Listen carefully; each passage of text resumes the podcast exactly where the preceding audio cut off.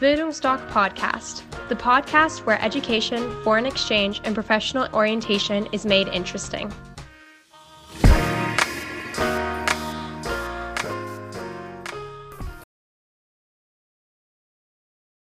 Liebe Eltern, Sie wollen das Allerbeste für Ihr Kind. Das wollen die meisten Eltern. Aber haben Sie sich schon mal überlegt, ob das auch das Richtige für Ihr Kind ist? Sind Sie glücklich mit Ihrem Leben? Freuen Sie sich am Sonntag auf den Montag? Wenn ich das Eltern frage, bekomme ich oftmals keine Antwort, obwohl es so eine einfache Frage ist. Hinterfragen Sie sich das mal und bleiben Sie dran. Und herzlich willkommen, liebe Eltern bei Bildungsdoc. Ich bin Horst Rindfleisch und ich bin Auslandsberater bei der Bildungsdoc Academy.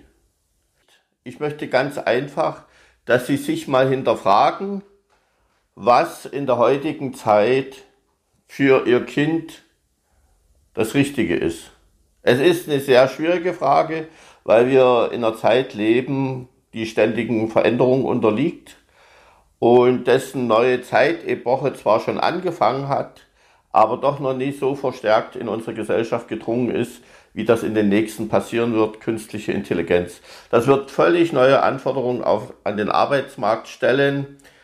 Schulabgänger sind darauf überhaupt nicht vorbereitet, weil unser deutsches Schulsystem überhaupt nicht auf die Zukunft ausgelegt ist. Im Gegensatz zu Highschools im Ausland. Da gibt es eben schon zukunftsorientierte Schulfächer, berufsorientiert.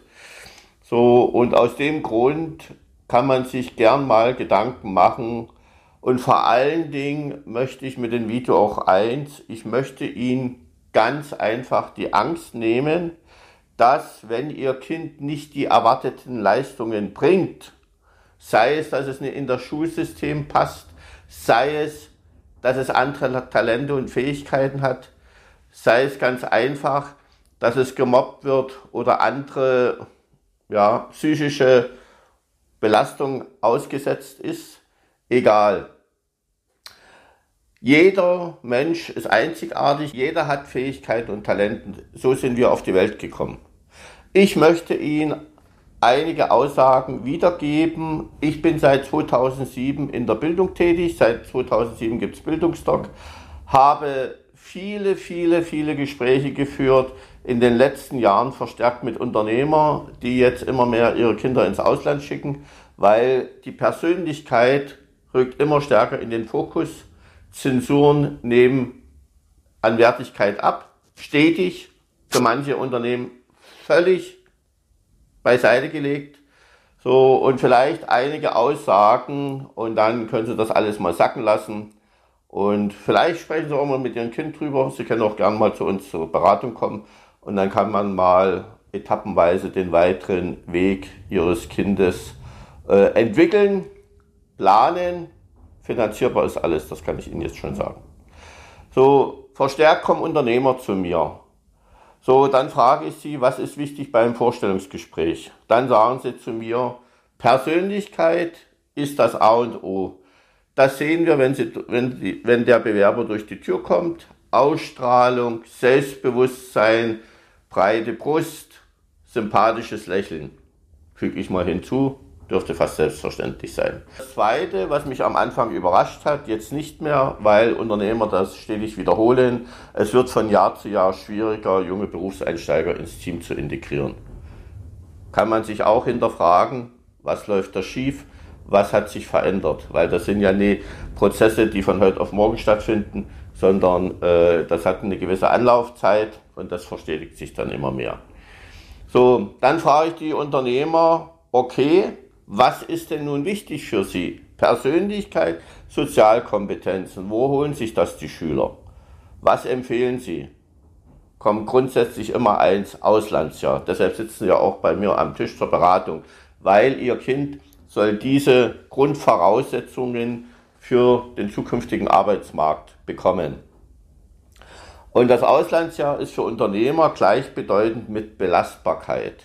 Das bedeutet, für die Unternehmer, ich kann in den jungen Berufseinsteiger investieren, weil wie schon gesagt, die Schulbildung ist für die neuen Berufe überhaupt nicht mehr ausgelegt.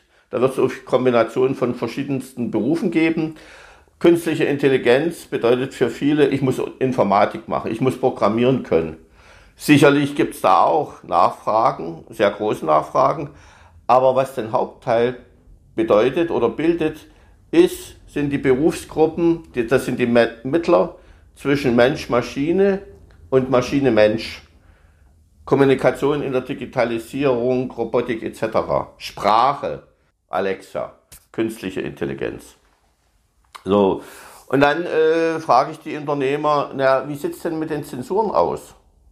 Und dann sagen mir Unternehmer, ich möchte noch dazu hinzufügen, wenn man wissenschaftlich arbeiten will, bestimmte Berufe macht, mit Nummer oder studieren will mit Nummer Clausus, ist das sicherlich noch was anderes.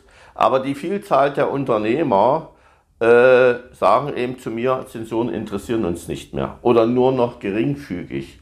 Ich hatte jetzt auch einen Chef da von dem großen Architekturbüro, der nur Krankenhäuser baut. Also ziemlich groß, von denen hätte ich erwartet Mathematik und so weiter. Und er meinte, interessiert mich nicht. Mathematik, das macht heutzutage der Computer.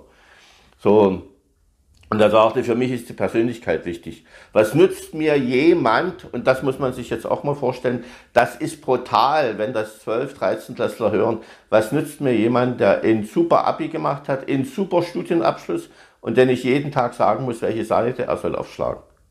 Das ist brutal. Aber ich muss auch dazu sagen, ich habe letztes Jahr zwei Studentinnen entlassen, ist mir ähnlich gegangen. Ja, hätte ich nie geglaubt, ist ganz einfach so, weil die Schüler heutzutage nur noch funktionieren. Also dann musst du was sagen und dann machen die das. Ja, und das ist auch im gleichen Atemzug, wenn ich mit Hochschullehrern rede, an der TU Dresden gab es, glaube wir haben eine Statistik gemacht, ob sie veröffentlicht worden ist, weiß ich nicht. Aber dass die Kreativität unter jungen Menschen rapide abnimmt und das seit Jahren. Und Kreativität ist das, was Deutschland eigentlich ausmacht dass wir kreativ sind, dass wir Ingenieurkunst betreiben und, und, und. Hängt ganz einfach damit zusammen, dass immer dieser Druck da ist. Druck, gut zu sein. Und wenn immer Druck da ist, kann ich nicht kreativ sein, wenn ich den Kopf nicht frei habe. So, dann kommt die Aussage von Hochschullehrern, die besten Studenten, die wir haben, das ist genauso bemerkenswert, sind die Studenten, die ohne Abitur studieren. Man kann in Deutschland, was viele Eltern nicht wissen, ich mache ja auch Abbruchberatung, wenn jemand ein Abi hat abgebrochen. Und dann sind die Eltern fix und fertig, der Hochschulzugang ist nicht mehr da und was soll aus meinem Kind werden? Und dann sage ich immer den Eltern, warum? Ihr Kind hat einen Realschulabschluss, macht man ja in der 10. Klasse die Prüfung. So, und dann, wie gesagt, äh, eine schöne Ausbildung für ein Auslandsjahr, Akku vollladen, Lebensfreude wieder gewinnen. Und dann kann man mit drei Jahren Berufserfahrung an, an, an der Hochschule studieren. Und da sagen die Hochschullehrer, die haben die Reife, das Alter, Reife und Alter gehören ein bisschen zusammen. So, dann wissen die, warum die studieren, weil der Beschluss ist auch teilweise in der Familie äh, gefällt worden, weil sie verheiratet sind, haben vielleicht auch schon Kinder. So, die haben sich ganz bewusst für das Studium entschieden. Und die haben auch eine 30% Studienabbrecher. Und das sind eben alle so Dinge, wo, wo ich sage, überlegen Sie sich doch mal. Vielleicht ist für Ihr Kind eine Ausbildung der viel bessere Weg. Es gibt solche spannende Ausbildungsberufe und die gerade, die ein Abitur gemacht haben, können ihre Ausbildungszeit um ein Jahr verkürzen, weil die Wirtschaft darauf reagiert, weil die ja händeringend äh, Leute suchen äh, für ihre Berufsausbildung und dann kommt man den Abiturienten entgegen. Und da kann man so vieles machen, genauso die Meisterausbildung. Also es ist in Deutschland so viel passiert, aber es wird nicht wahrgenommen, weil tagtäglich wird suggeriert, du musst gut in der Schule sein, du musst alles hintereinander machen und erst dann wird dein Leben Sinn erfüllt. Warum sind 80 Prozent das ist jetzt keine offizielle Statistik, nehme ich einfach mal an und da denke ich, ich liege auf der sicheren Seite. Warum sind 80 Prozent der erwachsenen Deutschen unzufrieden mit ihrem Leben? Obwohl sie mit hoher Wahrscheinlichkeit viele einen sehr guten Studienabschluss gemacht haben, Karriere gemacht haben, aber trotzdem unzufrieden sind. weil sie immer irgendwie was hinterherjagen. Sie sind, in einer, sie sind nicht zufrieden mit ihrem Leben. Gucken Sie mich an. Ich habe mit über 40 meine Berufung gefunden. Das sage ich auch immer den Schülern. Bildungsstock ist mein Leben. Das ist für mich Erfüllung pur. Das habe ich mit über 40 gefunden. Es glauben immer noch Schüler, es ist, das ganze Leben ist planbar. Alles, was das Leben entscheidend verändert, das kann man nicht planen. Habe ich bei mir genauso gehabt. Ich habe 90er Jahre einen Konkurs gehabt, war Geschäftsführer, meinen Sie, ich hatte das auf der Liste. Aber dadurch bin ich belastbar geworden. So, und genauso ist es eben mit dem Auslandsjahr. Und vielleicht als letztes ein Beispiel, ein sehr guter Freund von meinem Sohn, äh, hat Abitur gemacht, war dort kein Überflieger, Zensuren, ja, 3, so hat dann eine Tischlerlehre gemacht, weil er sagte, äh, studieren ist nicht mein Ding, war wahrscheinlich ohne Reif dafür, hat die Tischlerlehre gemacht, hat dann äh, während der Tischlerlehre, hat er dann immer aus Holz Häuser gebaut und so weiter. Das hat ihm unheimlich gefallen. Und äh, dann hat er, wissen wir nach wie vielen Jahren, hat er dann ein Bauingenieurstudium angefangen, TU Dresden glaube ich. So ist jetzt Bauingenieur und äh, ist als Controller auf großen Baustellen in Dresden unterwegs. Also eine sehr verantwortungsvolle Aufgabe. So, und wenn ich mit denen spreche, wie gesagt, ich kenne da aus Kindertagen durch den Fußball, genialer Mann geworden. Steht mitten im Leben, ist zufrieden und ja, und hat so sein, sein Glück gefunden. Und aus dem Grund, liebe Eltern, überlegen Sie sich das auch mal für Ihr Kind. Reden Sie ruhig mal mit Ihrem Kind. Wann haben Sie Ihr, Ihr Kind letzte Mal gefragt, bist du glücklich? Bist du zufrieden mit dem, was hier passiert? Ja, ein offenes Gespräch, das Kind mal als Partner sehen, Vertrauen entgegenbringen und nicht immer nur auf die anderen hören. Ganz einfach, was Ihr Kind möchte. Ihr Kind geht Ihren Weg, seinen Weg. Da kann ich Ihnen so viele Beispiele nennen, die ich erlebt habe. In diesem Sinne, kommen Sie auch gerne mal vorbei.